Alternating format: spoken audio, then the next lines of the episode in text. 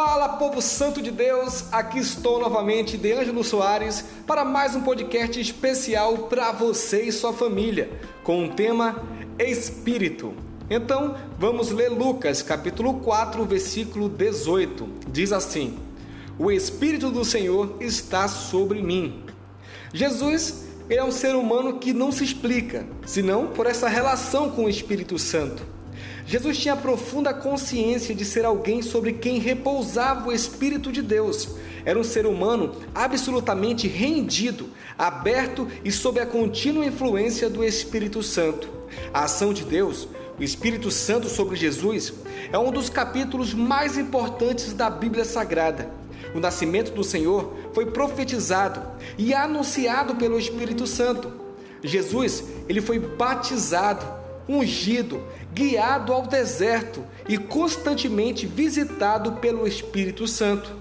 Não é possível pensar em Jesus sem pensar na obra do Espírito Santo sobre sua pessoa e obra.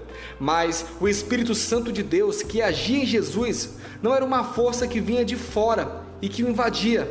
Quando Jesus, que é Deus Filho, se faz carne, ele abandona suas prerrogativas divinas mas não abandona a perfeita comunhão e unidade com o Deus Pai e o Espírito Santo. A unidade entre Jesus e o Espírito de Deus é de tal maneira que o Espírito Santo é também chamado de Espírito de Cristo.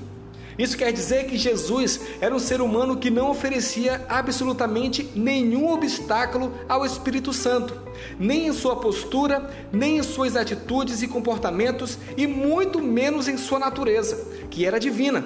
A extraordinária realidade de haver um ser humano vivendo em comunhão e sob a permanente influência do Espírito Santo é algo prometido a todos nós.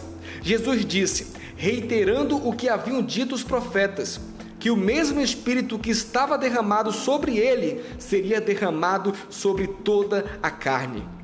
A vida de um discípulo de Jesus há de ser, necessariamente, uma vida sob a ministração do Espírito Santo. É isso que faz de Jesus um mestre diferente e é também o que faz de seus discípulos pessoas diferentes.